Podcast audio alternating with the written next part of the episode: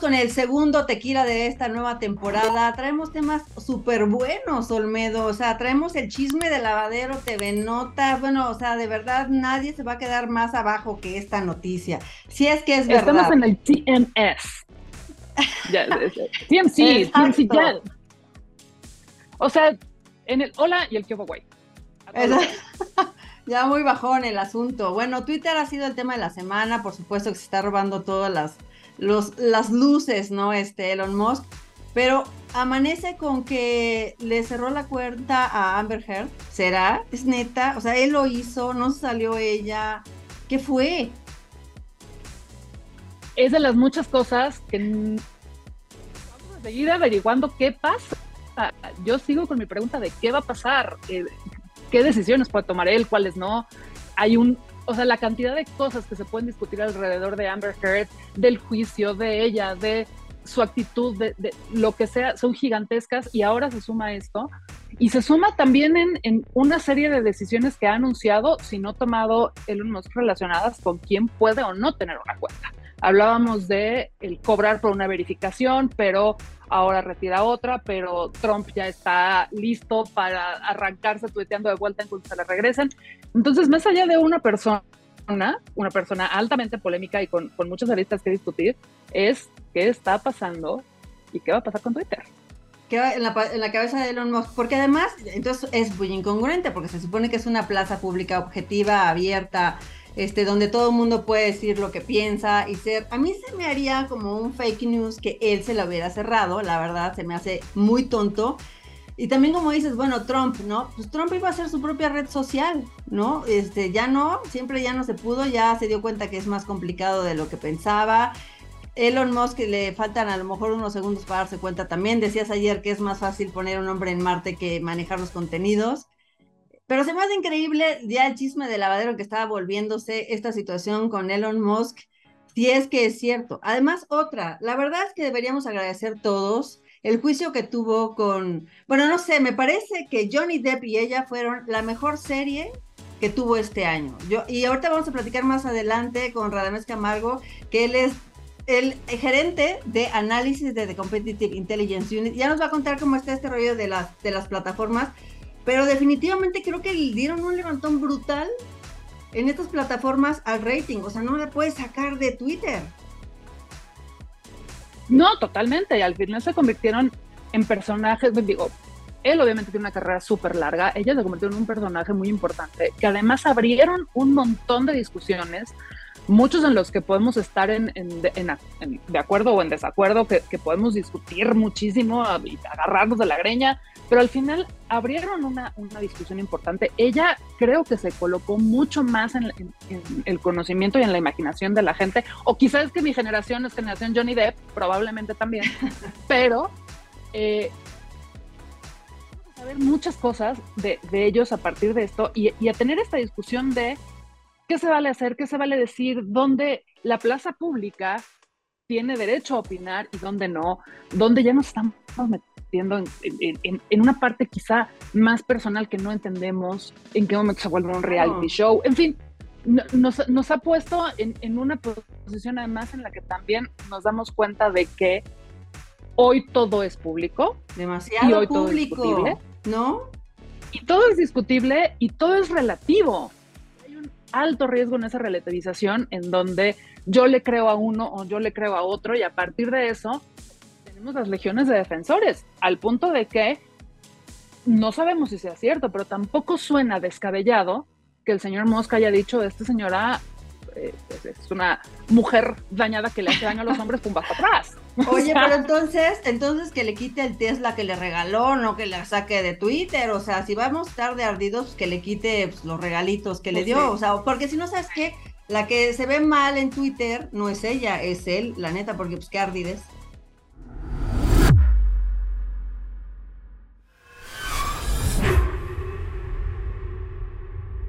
Vamos a ver qué, qué, cómo vamos en plataformas, que yo creo que ya toca el momento de presentar a Rada. Rada, bienvenidísimo otra vez a Tequila, qué bueno que estás con nosotros, creo que mejor que tú nadie para hablarnos de cómo está este mercado de las plataformas Obviamente ya no solamente estás hablando de video, también estamos hablando de audio, ¿no? A ver, cuéntanos, cuéntanos qué traes. Sí, claro que sí, Gris, muchas gracias por tenerme en este espacio, Landriana.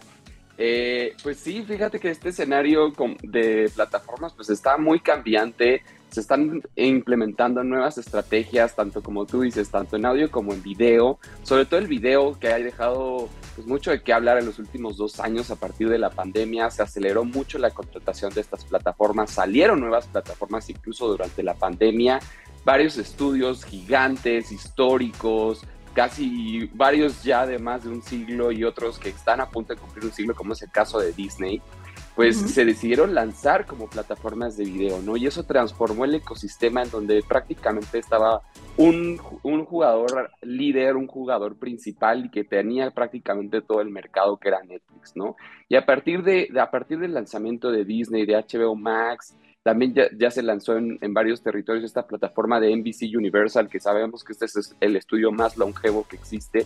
Eh, y la compra, por ejemplo, de MGM por parte de Amazon Prime Video, pues empezó a detonar una competencia muy aguerrida, ¿no? En varios mercados del mundo, eh, Netflix ha incluso registrado contracciones en sus suscripciones, ¿no? Ha sido la nota de la primera mitad del año, de casi ya el tercer trimestre, e incluso sigue reportando pérdidas en varios, en varios territorios y se ha desacelerado su contratación, ¿no? Este jugador está perdiendo participación de mercado en varios territorios y esto se ha traducido pues en, lo que hace unos años advertíamos que era la guerra del streaming. Yo estoy, yo estoy viendo ya que está causando precisamente esta, esta guerra lo que, lo que vemos ahora en el caso de Netflix, ¿no?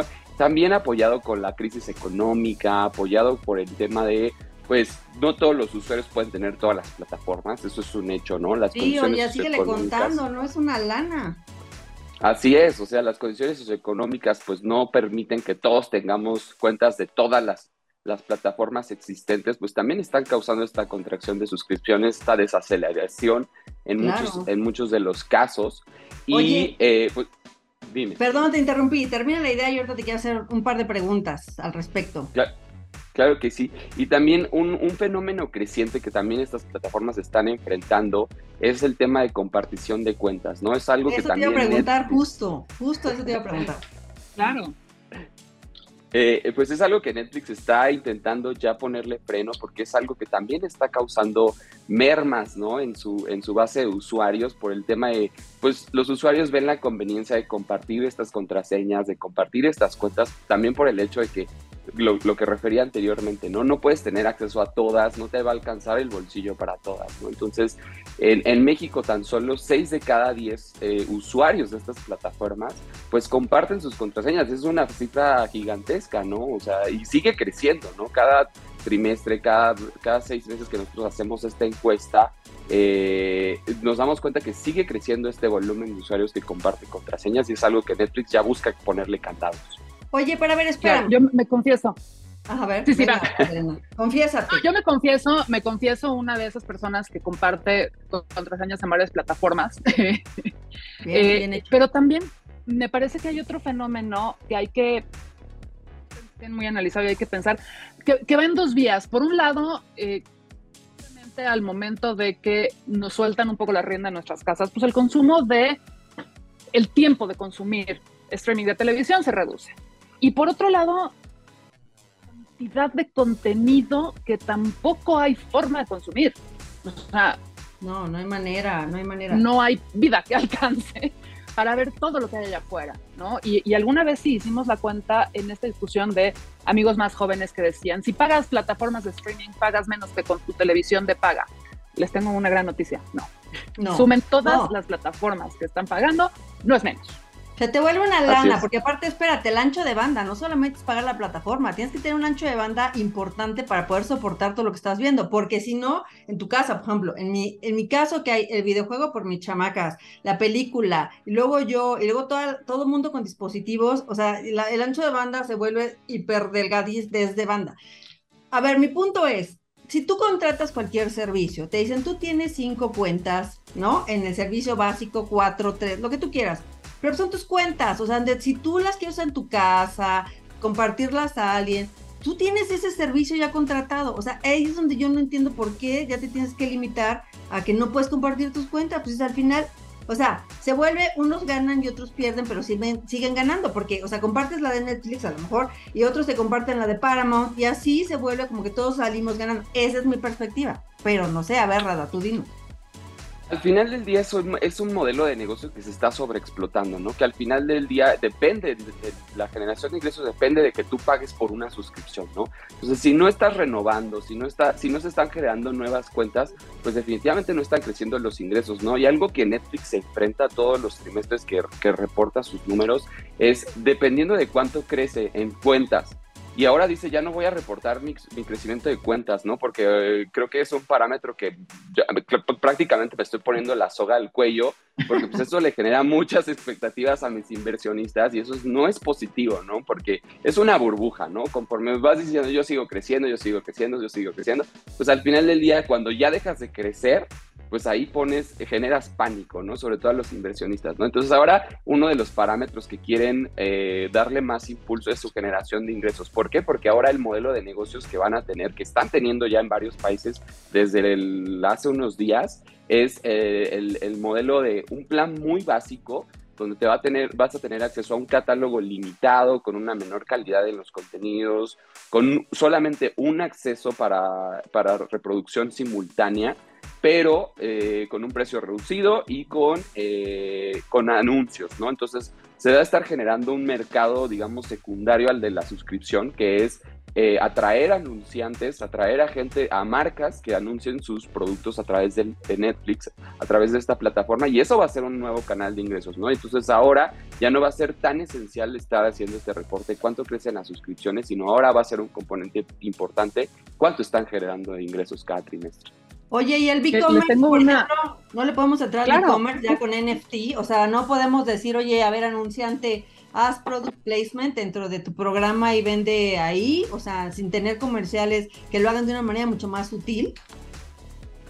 Pues sí, o sea, sí se podría hacer realmente, pero digamos que todavía no llegamos a ese eslabón, ¿no? Vamos a pasos, pasos muy lentos, ¿no? De repente de repente pienso, o sea, creo que vamos como en reversa, ¿no? Cuando empezó la televisión, pues sabía que requería de los anunciantes y, y, empezó como de esa manera, ¿no? Pero ahora es al revés. Sabemos que ahora estas, estas plataformas que son nativas prácticamente del modelo de suscripción, pues ahora están yendo en reversa, ¿no? Ahora se dan cuenta que también necesitan a los, a los anunciantes, a las marcas, para poder seguir impulsando su generación de ingresos, ¿no? Entonces es, una, es un modelo muy interesante. Siento que vamos como en reversa un poco la historia. vamos a la con tele. estas plataformas. Exacto, vamos hacia allá. Vamos, vamos a la tele. Hay dos fenómenos que, que dicen eso muy claramente. Eh, la liberación de capítulos por semana. Sí, somos una generación que esperaba el lunes para ver 24. Pues muchachos, ustedes también en streaming hoy esperan que sea domingo para que les liberen un capítulo. Y vamos a volver a tener publicidad. Adivinen que devolvemos a la televisión del siglo XX. Exacto. muchísimas, muchísimas gracias. Sin duda hay un montón de cosas más que, platicar, que observar, el boom que está teniendo incluso la producción local, es un, tema que valdría la pena también eh, tocar más adelante. Eh, en este crecimiento y en esta burbuja también viene un montón de producción a cada uno de los países donde están las distintas plataformas, eh, Netflix, Amazon, están invirtiendo, Disney, HBO, están invirtiendo mucho en los países y vale la pena ver qué pasa, mientras como usuarios nuestro único problema es tener más tiempo para ver más series. Eh, nos come el tiempo. Muchas gracias, Radames, por, por, por, estar con nosotros, por compartir la visión de la industria. Gracias a ustedes por invitarme. Bienvenido siempre, Radita. Muchas gracias. Pues nos despedimos. Ingrid, ¿dónde nos encuentran? Nos encuentran en todas las plataformas de audio, ya saben, Spotify, bueno, you name it, la, todas, en todas estamos y también en YouTube, en nuestros canales y bueno, estamos compartiendo también en nuestros perfiles que nos quiera seguir. Yo soy arroba Ingrid Mota en Twitter y en todas las plataformas. Arroba Olmedo en todas las plataformas. ¿Y con qué cerramos, Olmedo, para las plataformas de audio? Cerramos con música en las plataformas de audio, London Calling de The Clash. Nos vemos. Bye bye.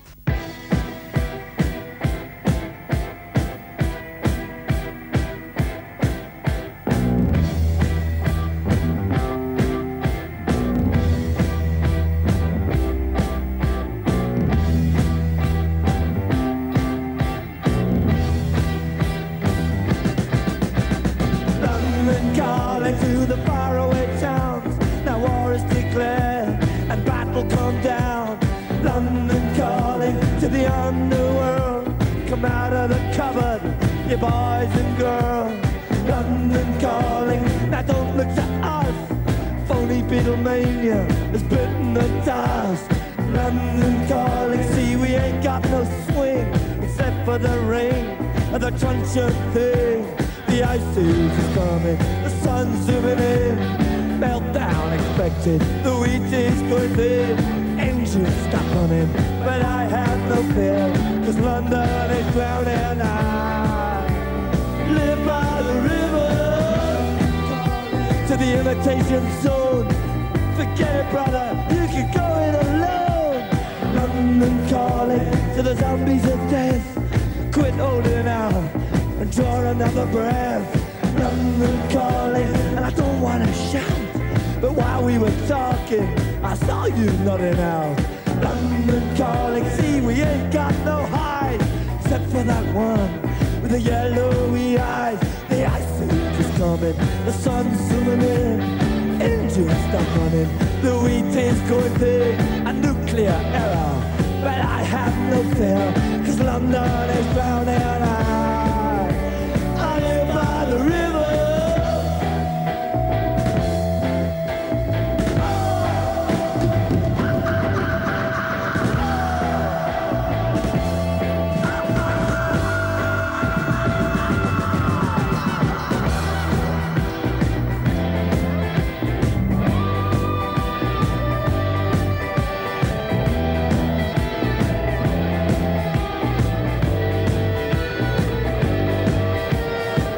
The ice is coming, the sun's zooming in,